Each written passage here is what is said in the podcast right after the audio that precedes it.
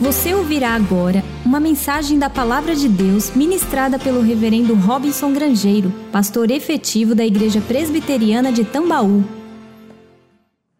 Boa noite, irmãos, graça e paz do Senhor a todos. Aqueles que estão conosco pela primeira e segunda vez de maneira muito especial, sejam bem-vindos. É uma alegria tê-los aqui. Nós queremos que você volte tantas vezes quantas o Senhor lhe trouxer mas também aqueles que costumeiramente têm vindo, nós também estamos felizes que você esteja conosco mais uma vez. De modo muito especial, você que está conosco pela internet, pela TV, pelo sinal da TV Marcha, nós queremos dar os bem-vindos esperamos em Deus que você esteja adorando conosco também nessa noite. Eu convido você a abrir a palavra de Deus e juntos meditarmos no texto que se encontra na segunda carta que Paulo escreveu aos Coríntios capítulo 12, segundo aos Coríntios, capítulo 12, a partir do verso 1. Segundo aos Coríntios, capítulo 12, a partir do verso 1. Se você esteve pela manhã, você deve ter iniciado conosco essa jornada de refletir nesse texto da Sagrada Escritura. Nós hoje estamos fazendo esta mensagem que começou pela manhã e que eu vou recapitular um pouco para você que não esteve poder pegar o fio da meada. Paulo, nesse texto, descreve uma experiência que havia tido 14 anos antes de escrever aquilo que ele escreve aos Coríntios.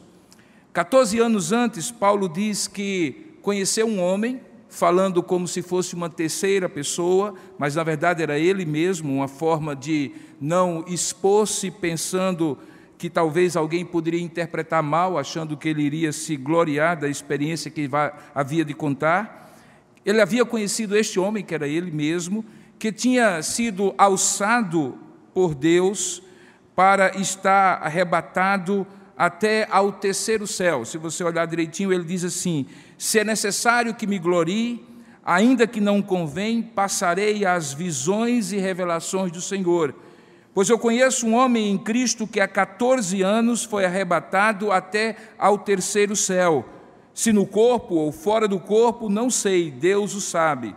O que eu sei é que tal homem, se no corpo ou fora do corpo, não sei, Deus o sabe, foi arrebatado ao paraíso e ouviu palavras inefáveis, às quais não é lícito ao homem referir. Paulo estava falando de uma experiência de êxtase espiritual de arrebatamento espiritual que poucos na Bíblia receberam o privilégio gracioso de Deus de ter. Você encontra, por exemplo, alguns apóstolos anteriores a Paulo, que já eram apóstolos da época de Jesus, Pedro, Tiago e João, que viram um momento de transfiguração em que Jesus se revelou para eles em toda a sua glória, está narrado no Evangelho. Você encontra também pessoas no Antigo Testamento que tiveram visões e revelações onde puderam ver realidades espirituais que as remetia para o céu, para a presença de Deus.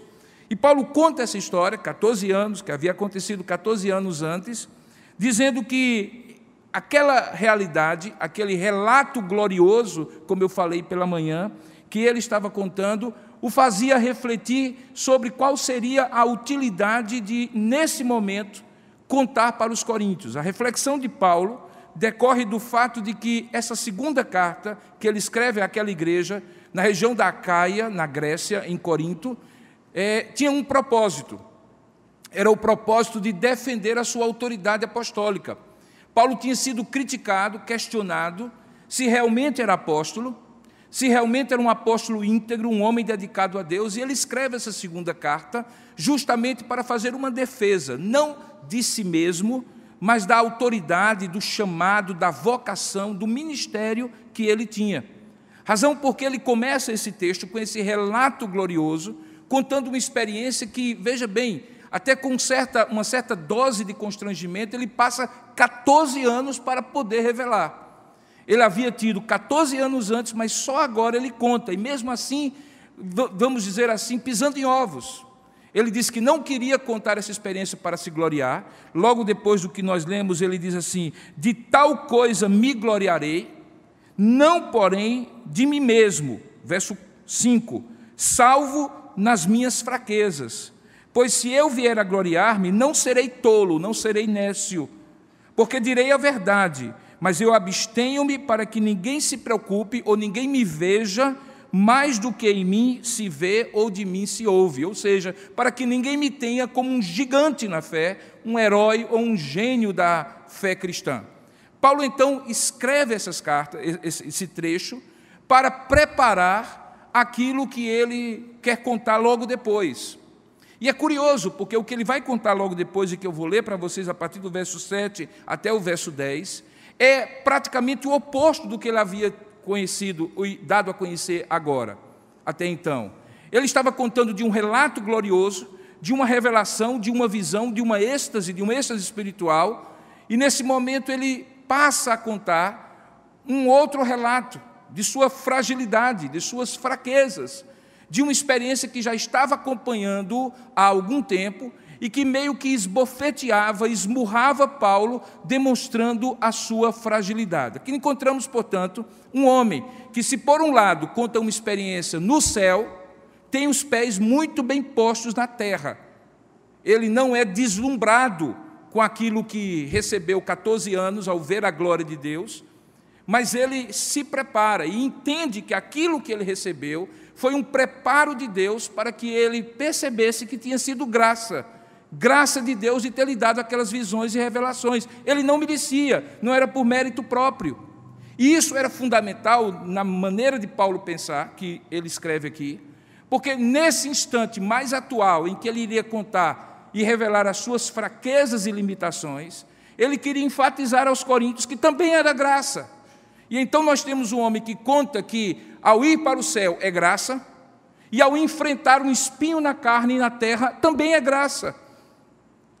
Hoje pela manhã falamos sobre esse relato glorioso, mostrando que Paulo, apesar de com um certo constrangimento, como eu mencionei, conta a, aquela experiência gloriosa para os coríntios, para demonstrar que existe uma graça de Deus que nos ajuda a superar limites.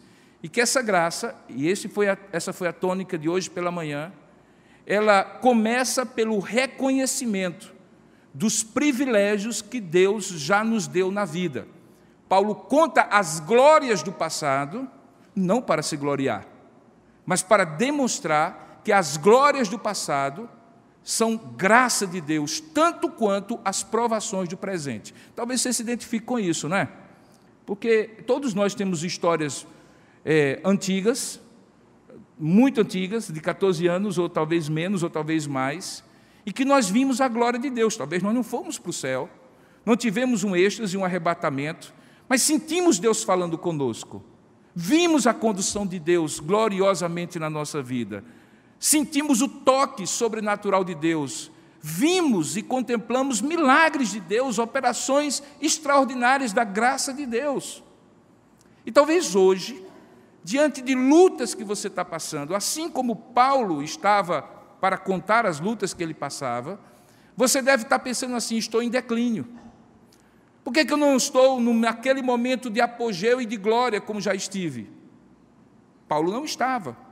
Ele refere-se àqueles 14 anos antes para demonstrar que agora, na luta e dificuldade, o mesmo Deus gracioso de antes é o mesmo Deus gracioso de hoje e ele demonstra isso nos ensinando a lidar com os nossos limites. Esta é a tônica da mensagem de hoje. Eu espero que no próximo domingo você não se acostume e venha só à noite para ouvir o sermão da manhã e da noite ao mesmo tempo, porque não vai ser assim sempre, mas basicamente foi isso que eu ministrei hoje pela manhã. Vamos ler então? 2 Coríntios capítulo 12, do verso 7 ao verso 10. Estamos deixando para trás o relato glorioso e agora estamos indo para o compartilhar de uma experiência de limites que o apóstolo Paulo agora dividia conosco. Veja o que é que diz a palavra de Deus. E para que não me ensorbebecesse com a grandeza das revelações, foi-me posto um espinho na carne, mensageiro de Satanás, para me esbofetear a fim de que eu não me exalte. Por causa disso, três vezes pedi ao Senhor que o afastasse de mim. Então ele, o Senhor, me disse: A minha graça te basta, porque o poder se aperfeiçoa na fraqueza. De boa vontade, pois, mais me gloriarei nas fraquezas, para que sobre mim repouse o poder de Cristo.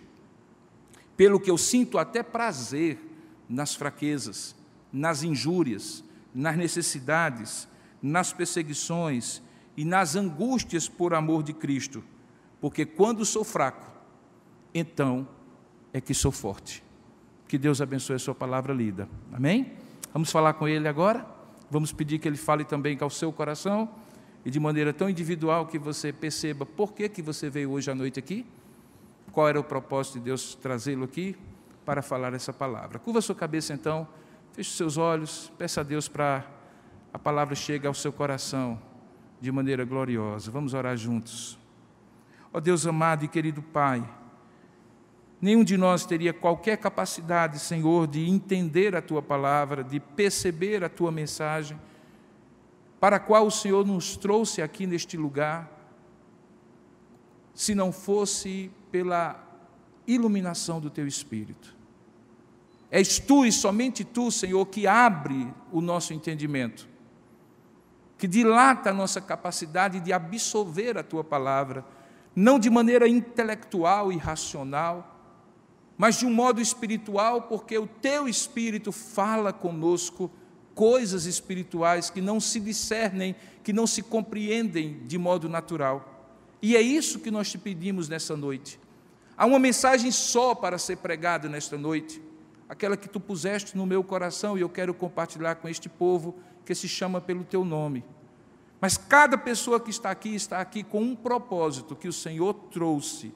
Aplica, pois, esta palavra, que é única, a cada necessidade, a cada coração dos que estão aqui e dos que estão participando à distância, de modo que possamos ouvir a tua voz de modo tão singular e tão pessoal que possamos sair daqui dizendo: Deus falou comigo, Deus falou e atendeu a minha oração, Deus supriu a minha necessidade, Deus alimentou a minha vida. Fala e faça isso, Senhor pois é isso que nós te oramos, e a ti nós daremos toda honra e toda glória, em nome para a glória de Jesus. Amém. Queridos irmãos, todos nós, como eu falei pela manhã e repito agora, temos os nossos limites. Na verdade, eu particularmente distingo, faço uma diferença entre aquilo que nós chamamos de limites e o que nós chamamos de limitações. E não é apenas um jogo de palavras. Eu entendo que limites estão postos. Eu, por exemplo, não posso estar em dois lugares ao mesmo tempo. Até gostaria. Mas eu não tenho o dom da ubiquidade, de estar em dois lugares ao mesmo tempo, porque eu tenho um limite do meu corpo. Eu também preciso comer, dormir, descansar, beber, para que o meu físico esteja bem. Se eu não comer, eu desfaleço. Se eu não beber, eu fico desidratado. Se me tirarem o ar para respirar, eu morro. Assim é comigo, é com você. São limites, sejam físicos ou emocionais, que estão postos para nós. O fato de nós termos nascido neste país, nesta época, termos tido a nossa história, que nós não controlamos em controle completo e absoluto, de termos determinadas situações da nossa vida que foram provocadas por outros, de termos o pai, a mãe, a família, a origem que nós temos, são limites. Brigar contra eles é inútil, porque eles estão postos. No entanto, há limitações que eu creio que são as maneiras como a gente entende que deve lidar com a vida. Nós podemos nos autolimitar. E aí, esses limites que parecem intransponíveis realmente se tornam intransponíveis. Além de outros que eu internalizo e que me submeto a eles, me reduzo debaixo deles, e aí eles se tornam limites reais, mas não eram. Eu poderia superá-los, eu poderia vencê-los, eu poderia ressignificá-los, eu poderia passar por eles. Uma pessoa, por exemplo, e isso nos encanta, são várias histórias que acontecem, que não teve as oportunidades que a maioria das pessoas teve, sequer tinha o que comer, não tinha como estudar, vivia num ambiente de uma família disfuncional e, de repente, por meio do seu próprio esforço, de uma oportunidade recebida e, e, e utilizada, aproveitada pela pessoa, supera. E aquela história que seria uma história para derrota final, de repente se torna uma história para vitória final. E isso nos encanta, nos encanta, porque essa pessoa, ela se tornou alguém que não se limitou às suas limitações autoimpostas, ela superou as limitações. Quando Paulo conta essa história, nós entendemos que aqui Paulo não está é, se limitando, ele não está, digamos assim, se acomodando, se conformando àquela situação. Primeiro, porque ele entende que aquela situação tinha um propósito. Veja o primeiro verso que nós lemos, o verso 7.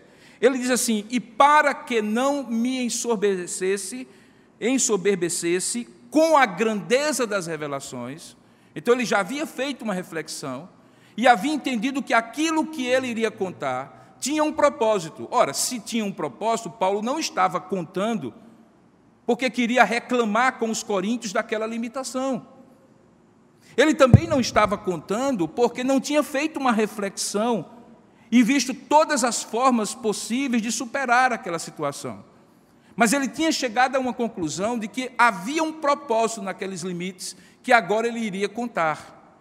E o propósito tinha a ver com aquilo que ele havia contado antes. Ele tinha tido uma visão gloriosa, 14 anos, e nós falamos hoje pela manhã, quando nós experimentamos uma glória, um prestígio, uma fama, ou qualquer coisa que nos produza uma certa sensação de suficiência, de satisfação, de sermos alçados a um nível acima de todos os demais, o nosso caminho natural, humano, carnal, é na direção da vaidade, do orgulho, da soberba, da autossuficiência. Imagine, havia apóstolos, inclusive, que nunca tinham tido essa experiência de Paulo, e agora Paulo conta essa experiência. E aí ele diz: Para que eu não me ensoberbecesse, então eu vou contar o que aconteceu.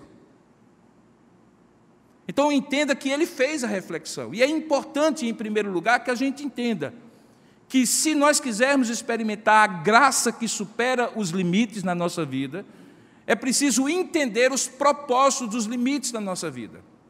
Há limites que são postos para nós superarmos, mas há limites que são postos para nós entendermos por que é que eles estão na nossa vida. Como eu falei para as crianças antes de pregar pela manhã, Algumas vezes, certos problemas e lutas e dificuldades que enfrentamos, Deus, na sua imensa e superior e infinita sabedoria, sabe que são as âncoras, as raízes que nos seguram para que nós não voemos em direções que não agradem a Deus. Deus nos limita em muitas vezes, e é isso que Paulo compreende. Então a graça que supera o limite precisa, antes de tudo, ser compreendida. Precisa ser objeto de uma reflexão da sua parte, para que você entenda se esse limite não tem por trás dele um propósito de Deus. Que é esse limite que faz com que você tenha os pés no chão. Como os mais antigos dizem, Deus não dá asa à cobra porque sabe que sendo cobra, cobra sagaz como é, imagine se tivesse asa. Algumas vezes Deus não lhe dá asas. Paulo era um homem extremamente bem formado. Ele tinha sentado aos pés do principal mestre da religião judaica, Gamaliel. Um homem que falava grego, falava hebraico, falava latim, tinha dupla cidadania, era judeu e era romano. Um homem que conhecia muito da filosofia, nos sermões dele, ele cita autores gregos da filosofia grega. Ele mesmo, fazendo uma avaliação, diz assim: Na minha religião eu superava muitos, desde cedo. Deus sabia que precisava quebrar aquele homem para poder usá-lo. Na verdade, alguém já disse que Deus nunca usa alguém sem antes quebrá-lo.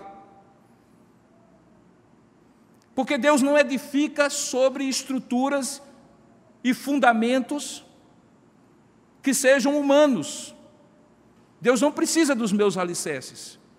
Algumas vezes Deus arranca meus alicerces para colocar os alicerces dele na minha vida.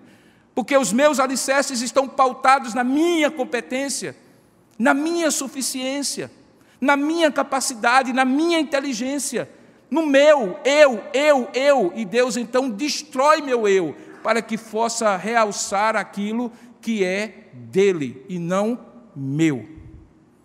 Perceba, portanto, que Paulo tinha feito essa reflexão. E aí, 14 anos, eu não sei se demorou 14 anos para fazer essa reflexão, talvez não. Tem gente que a ficha cai mais rápido, tem gente que passa a vida toda apanhando para aprender somente no último momento da vida dele. Mas Paulo, pelo menos 14 anos, já tinha aprendido depois que o fato dele contar o que ele iria contar, a luta que ele iria contar, devia-se ao fato de que era para que ele não se ensorbebecesse com a grandeza das revelações. E qual era o problema? Era que havia sido posto, veja aí o verso 7, foi-me posto um espinho na carne. Muitos comentaristas conjecturam sobre que espinho na carne seria esse? Alguns acham que era um, uma forma metafórica de Paulo descrever a perseguição que sempre estava em cima dele por parte dos judaizantes, um grupo que onde Paulo estava seguia-o para desfazer aquilo que Paulo havia pregado. Paulo pregava o evangelho da graça, os judaizantes diziam: não, não é bem assim, não. Primeiro tem que se tornar judeu para depois se tornar cristão, tem que se circuncidar-se e assim por diante. Outros entendem que esse espinho na carne era uma limitação física. Paulo teria um problema de vista, não se sabe exatamente qual, que o impedia, à medida que a idade ia passando, até mesmo de escrever as suas cartas. Pelo menos uma das cartas de Paulo não é escrita literalmente com a sua mão, ele se utiliza de alguém, um amanuense, alguém que ele dita e essa pessoa escreve porque talvez ele não tinha mais capacidade, acuidade visual para escrever. Alguns entendem que talvez Paulo aqui lutava contra determinados pecados que sucessivamente o instigavam para longe de Deus. E o espinho na carne era uma forma de mostrar para Paulo que ele tinha um calcanhar de Aquiles que ele era forte em algumas áreas, mas em uma ou duas ou três, sei lá quantas, determinadas áreas, ele era frágil, assim como eu e como você. Não há uma conclusão sobre isso, mas Paulo entende que foi posto sobre ele esse espinho na carne. Alguns entendem que pelo fato dele usar a expressão na carne seria algo físico, mas não. A ideia aqui é que, como o espírito de Paulo era um espírito amadurecido, porque Deus, obviamente, havia tratado com ele, era um homem de Deus, como ele já colocou aos Coríntios, no seu homem interior, ele tinha prazer nas coisas de Deus. Carne aqui não é físico, não é corpo, mas aqueles, aquelas coisas que, humanamente falando, nos pensamentos, nas atitudes, nas vontades, nas emoções, mostram que ainda somos pecadores. Portanto, o espinho na carne era alguma coisa que instigava Paulo se fosse um problema físico, quem sabe a reclamar, a ser murmurante e assim por diante. Se fosse algo que o tentava pecar, a levá-lo a pecar e assim por diante. O fato é que Paulo entendia que isso estava posto sobre ele. E aqui há uma coisa interessante, preste atenção: ele diz que ao mesmo tempo que foi posto, razão porque depois ele ora a quem ele identifica que pôs o espinho na carne dele, ou a pelo menos àquela pessoa que teria o poder de fazer essa remoção, ele chama, no entanto, esse espinho na carne de mensageiro de Satanás. Olha o que, é que ele diz. Ele diz assim: Foi-me posto um espírito, um espinho na carne, mensageiro de Satanás. Não entenda que era um demônio palavra mensageiro aqui é enviado, algo que Paulo identificava que tinha vindo de Satanás. No entanto, não é com Satanás que Paulo lida para tratar desse problema, porque logo depois, no versículo 8, ele diz: Por causa disto, três vezes pedi a quem? Ao Senhor, que eu afastasse de mim. Paulo compreendia então que, embora de modo imediato o instrumento para que ele não se ensoberbecesse era um espinho na carne enviado por Satanás, por trás daquela situação, havia alguém que a tudo controlava, e é a este alguém que tudo controlava na vida de Paulo que ele roga por três vezes, pedindo que ele o afastasse. Aqui existe uma boa teologia de como é que nós devemos lidar de modo equilibrado com as coisas de Deus e com a luta espiritual e a batalha espiritual contra o diabo e seus anjos e suas artimanhas. É preciso reconhecer, sim, que o diabo pode tentar, que o diabo pode oprimir, que o diabo pode tentar nos fazer cair em tentação, em pecados, que o diabo pode sim fazer armadilhas na nossa vida provocar situações, se utilizar de situações para nos tirar a paz e a comunhão com Deus. Mas é preciso entender que nada ele faz se Deus, no controle absoluto, não tiver um propósito naquilo que ele está deixando o diabo fazer. Eu sei que pode parecer meio sádico imaginar um Deus que se utiliza do diabo para mexer conosco, para nos provar, para nos fazer mais humildes. Mas veja, não é porque Deus tem alguma coisa contra você, Ele fez isso com o seu próprio filho. Eu convido você a abrir em Mateus capítulo 4, na descrição da tentação de ninguém mais, ninguém menos do que o próprio Jesus Cristo. E há um detalhe lá que é muito significativo e que lhe permite ter uma boa compreensão destas coisas, de como é que Deus se utiliza até mesmo das artimanhas do inimigo para nos tratar. Veja como é que diz Mateus capítulo 4, verso 1. Diz assim: Logo depois do batismo de Jesus, a seguir, foi Jesus levado por quem? Pelo Espírito. Esse Espírito está em letra maiúscula porque significa o Espírito Santo. E ele foi levado pelo Espírito para onde? Para o quê?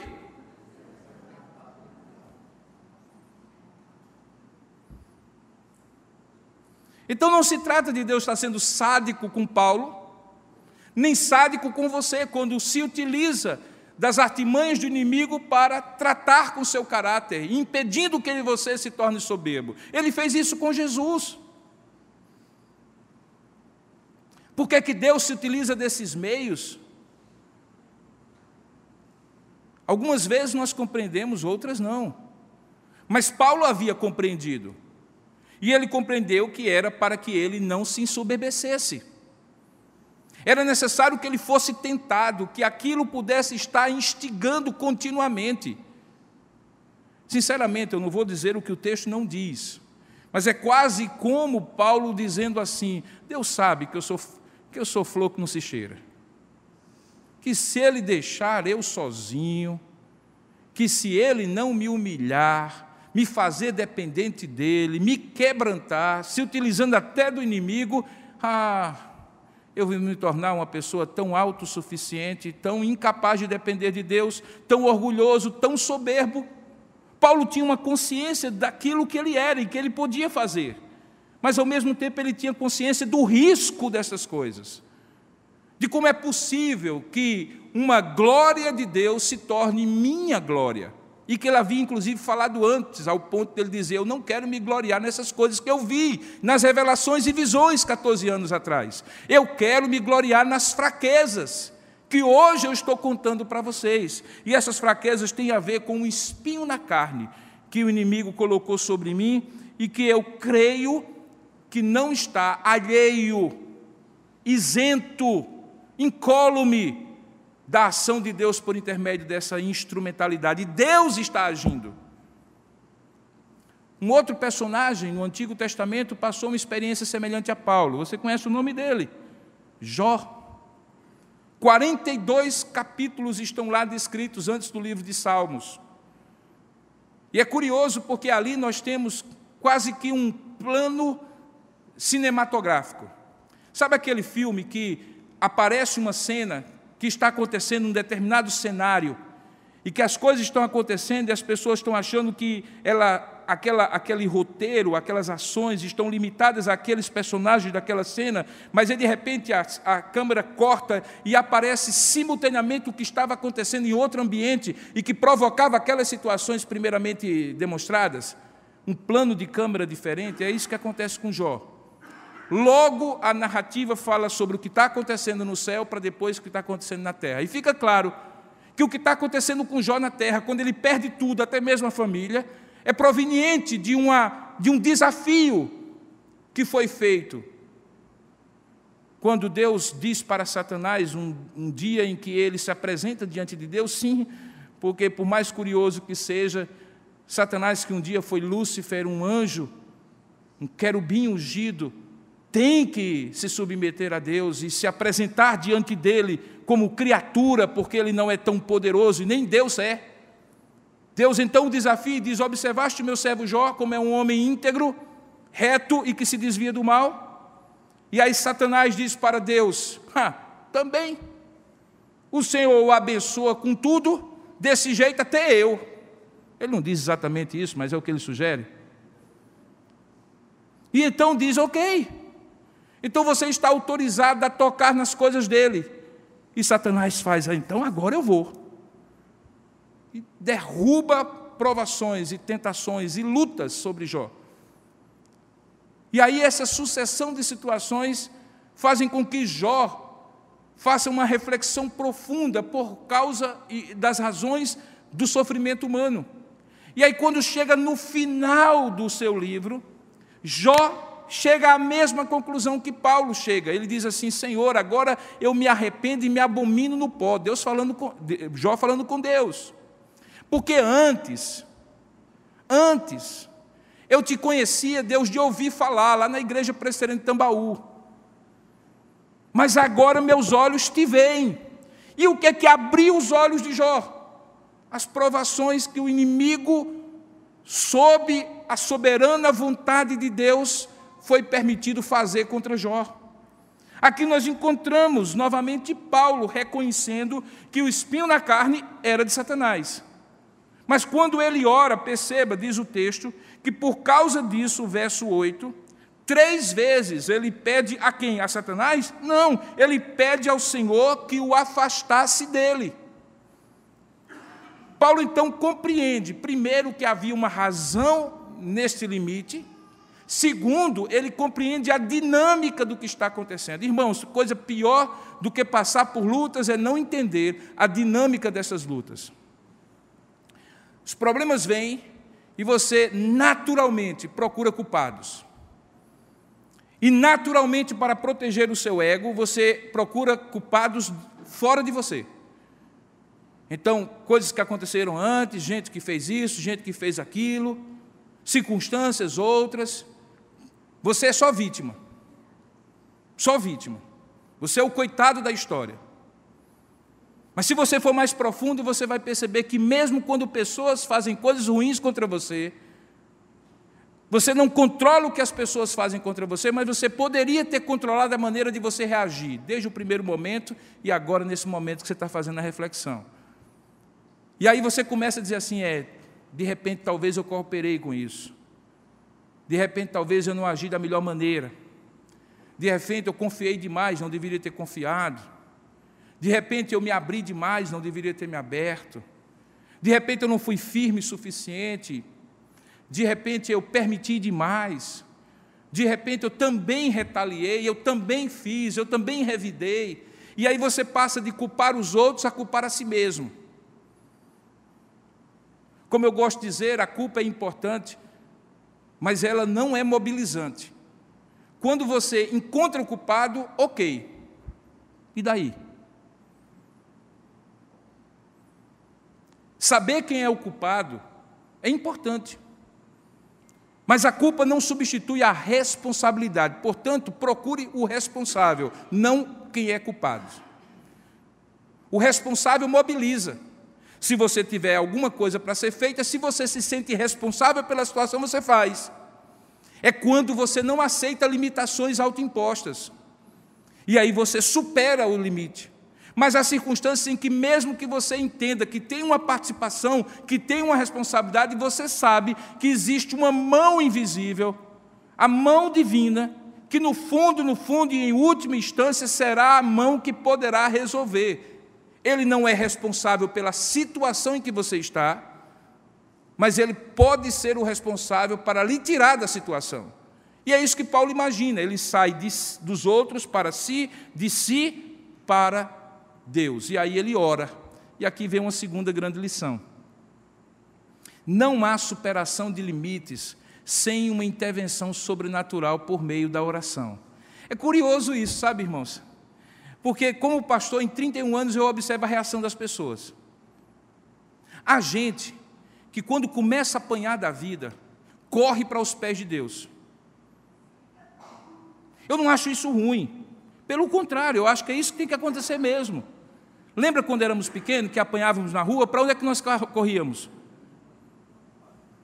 Para o rabo da saia da mãe ou para pegar na mão do pai? Corríamos para casa. Você está na casa de Deus, Deus é seu pai. É natural que quando você apanha da vida, você venha para cá. Mas tem uns filhos de Deus, tem umas filhas de Deus, que eu não consigo entender a não ser um orgulho e uma soberba muito grande. Tem gente que diz assim, pastor, eu não estou indo para a igreja não, porque eu estou passando uma aprovação muito grande, eu não quero ver ninguém, não quero que ninguém me veja chorando.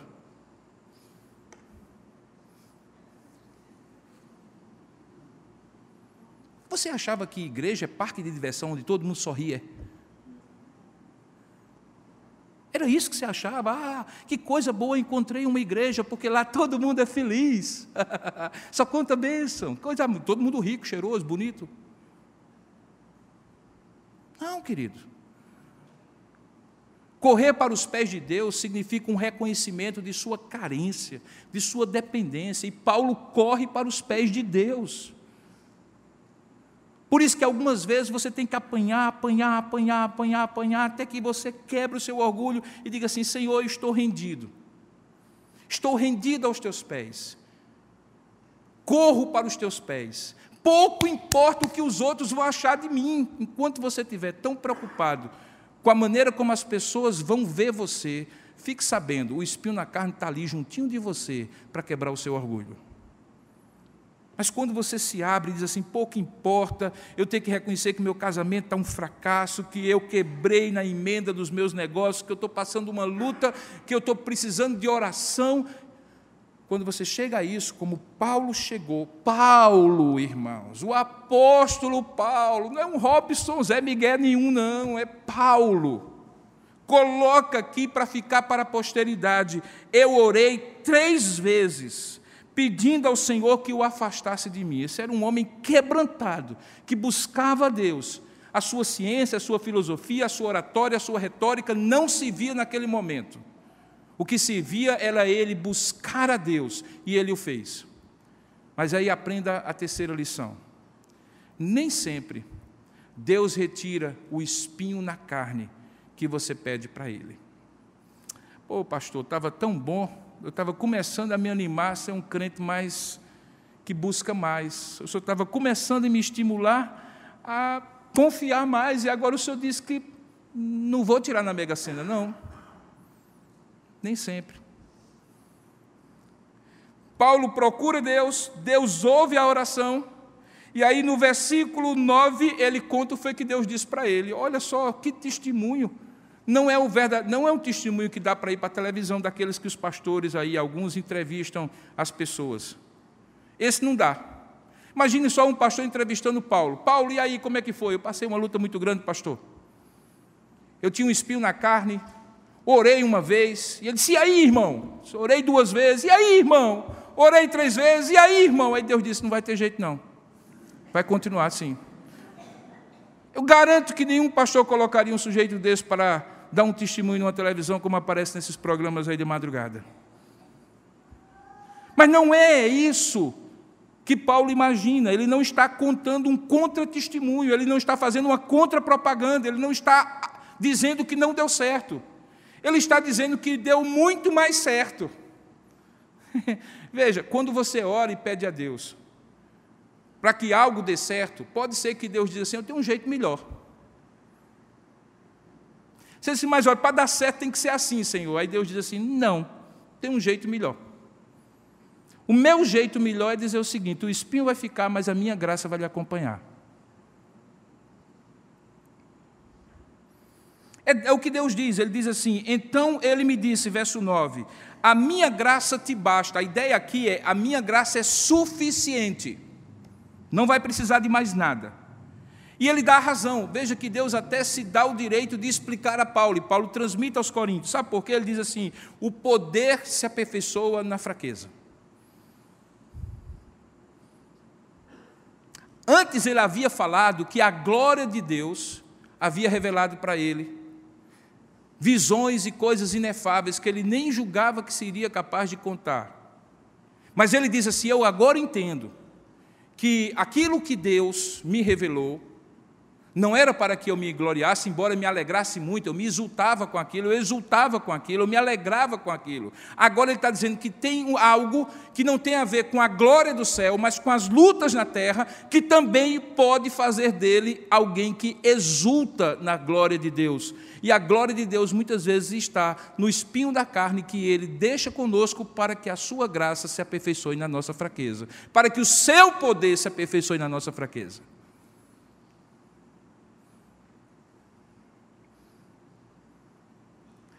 Ele me diz: A minha graça te basta, porque o poder se aperfeiçoa na fraqueza.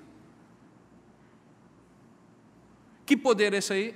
Ele diz lá na frente: De boa vontade, pois, eu mais me gloriarei, e a palavra é a mesma de antes, ou seja, eu mais exultarei nas minhas fraquezas, que ele tinha dito antes que era o motivo dele exultar, e não as revelações e visões. Ele então agora diz: agora muito mais eu vou me gloriar nasquelas minhas fraquezas.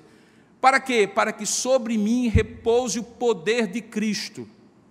O poder, portanto, que ele estava falando era esse. Paulo, das duas, uma. Você quer viver a vida baseada no seu poder, ou você quer viver a vida baseada no poder de Deus? Pega um copo. Quem você quer que encha a sua vida? O seu poder ou o meu poder? Porque não dá para, na sua vida, dois princípios levarem você à frente. Ou você vai na sua força e no seu poder e até o seu limite, ou você reconhece que não é suficiente e pede que o meu poder encha a sua fraqueza e lhe leve para além dos seus limites. Adivinha o que Paulo decidiu? Adivinha o que Paulo optou? Aproveitar para tomar uma aguinha aqui.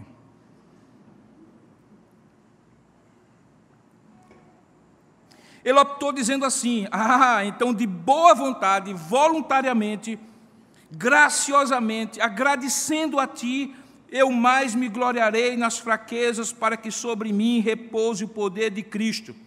E aí Paulo vai mais além. Ele diz: Por isso é que eu sinto prazer nas fraquezas. Paulo não estava se pabulando, irmãos, nem fingindo. Ele dizia assim: Olha, eu consegui ver que há um lugar onde eu posso me alegrar, ter prazer nas minhas fraquezas, nas injúrias, nas necessidades, nas perseguições e nas angústias, desde que elas sejam provenientes do meu amor por Cristo e do amor de Cristo por mim. Não é que eu faço minhas coisas erradas e aí sofro as consequências e essas minhas coisas erradas me dão prazer. Não. O que Paulo está dizendo era que vivendo com Deus e mesmo assim, experimentando seus limites, suas fraquezas, experimentando suas angústias, as injúrias que as pessoas faziam contra ele, as necessidades que ele passava, as perseguições que ele enfrentava. Mesmo assim, ele tinha prazer, porque entendia que tudo isso revelava o poder de Deus na vida dele, mais do que o poder dele para viver. Em outras palavras, eu estou dizendo para você, meu irmão, aquilo que Paulo conclui quando termina essa parte do texto. Ele diz: Porque quando eu sou fraco, então é que eu sou forte. Você quer ser forte por si mesmo ou quer ser fraco para Deus lhe fortalecer? Eis a opção. Tem opção? Não, na verdade não tem. Paulo pediu, Deus não deu a opção para ele. Paulo pediu, porque todo filho é pidão. Ele pediu porque a dor do imediato era muito forte. Mas Deus sabia que tinha um propósito em tudo o que ele estava fazendo com Paulo. A maneira de você superar seus limites é entender a razão deles, se largar aos pés de Deus numa dependência completa dele, suplicando para que ele até mesmo lhe ensine a viver esses limites, e terceiro, entendendo que o poder de Deus se aperfeiçoa na sua vida justamente porque os seus limites lhe enfraquecem o ego, lhe enfraquecem a autossuficiência, lhe enfraquecem a soberba e o orgulho que é natural do ser humano.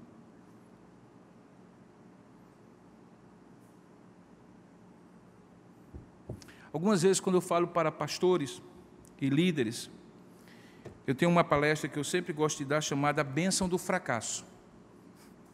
Parece um paradoxo, né? É. Porque normalmente a gente reconhece bênção no sucesso, na vitória, nas coisas que positivamente nós conseguimos, aí dizendo assim: Deus me abençoou.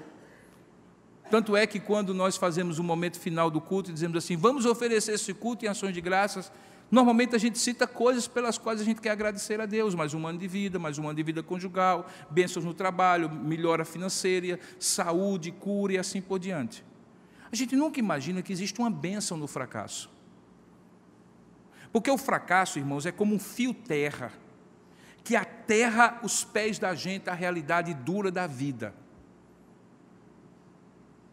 Para que a gente não saia voando, achando que é o top da galáxia. O sujeito que vai vencer tudo, que tem um toque de Midas, que pode simplesmente querer e realizar. Na verdade, o sucesso, o poder, a fama, a vitória são inebriantes.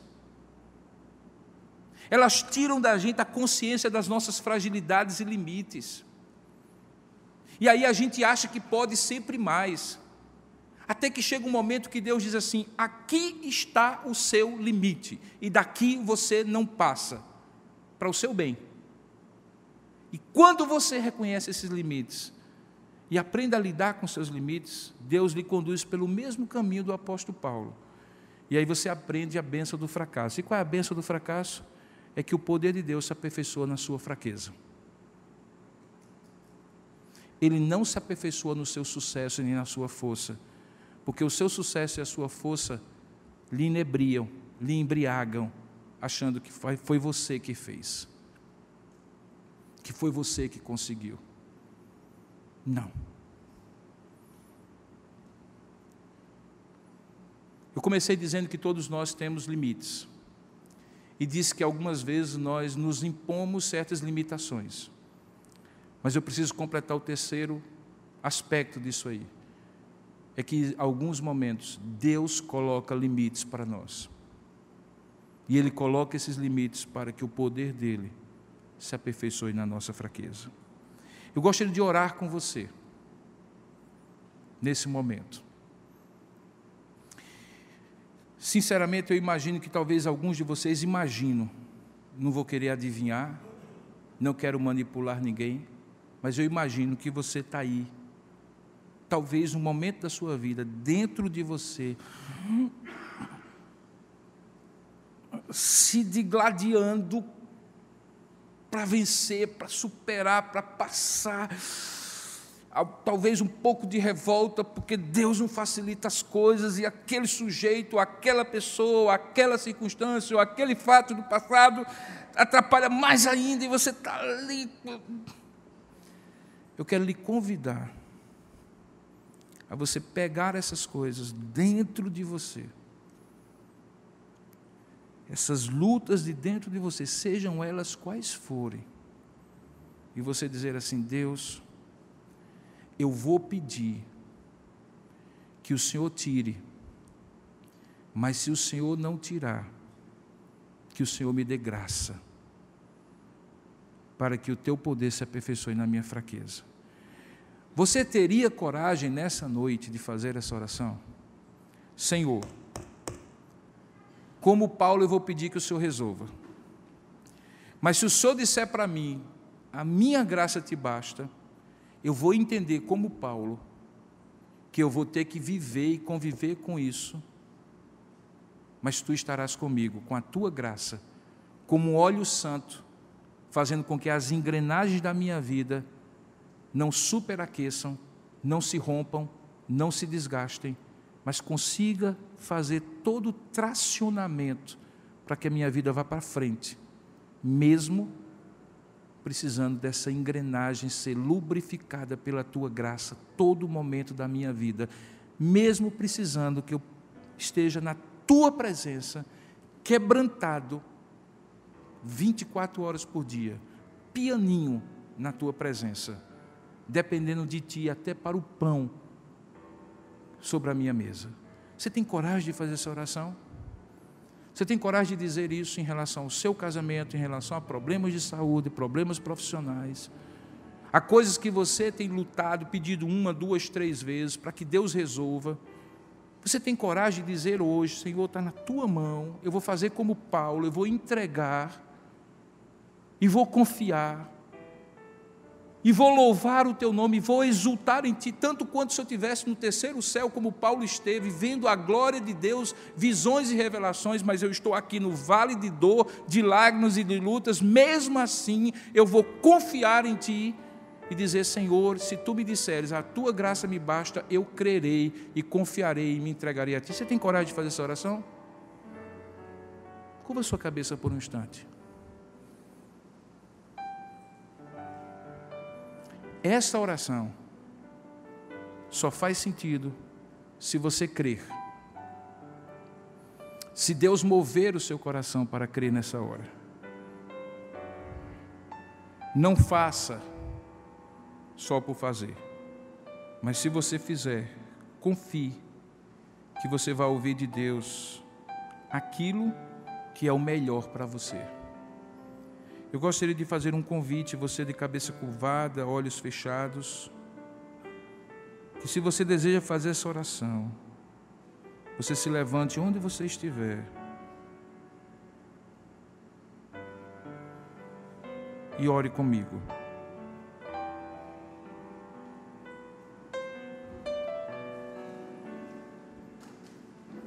Vamos manter nossa cabeça curvada e nossos olhos fechados.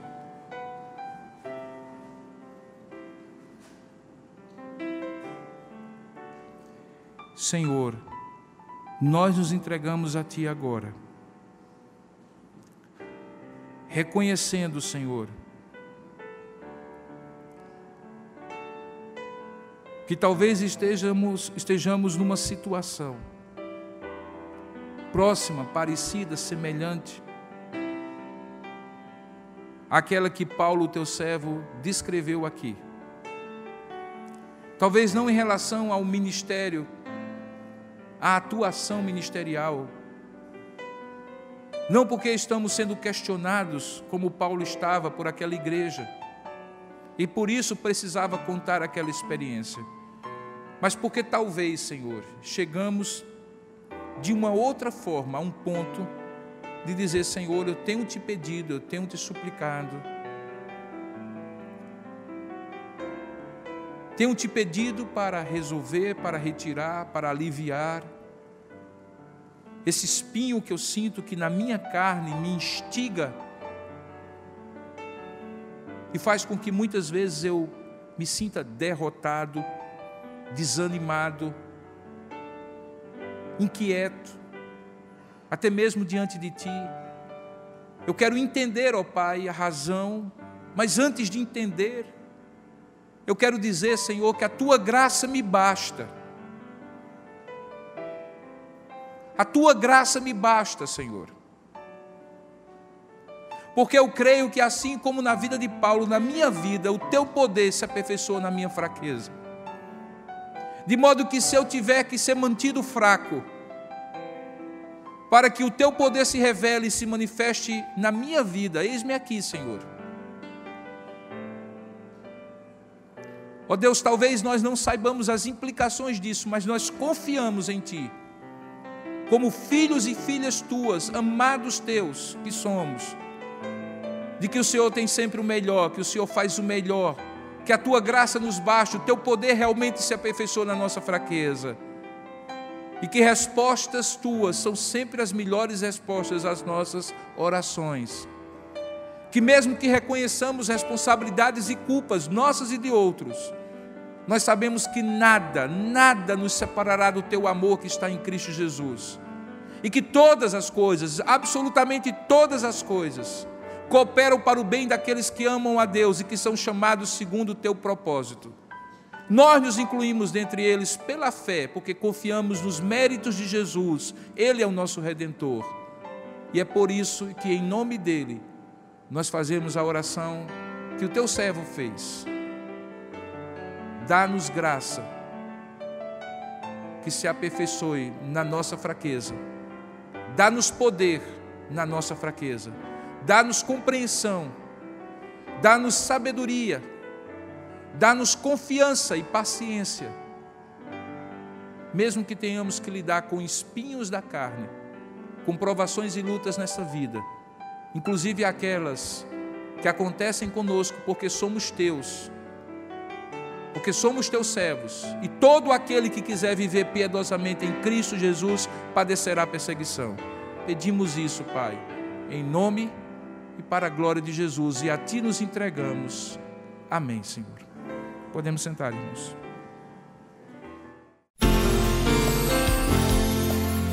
Você encontrará mensagens como esta, além de outros conteúdos e informações, nos canais oficiais da Igreja Presbiteriana de Tambaú, no Facebook, Instagram e YouTube. Deus abençoe sua vida.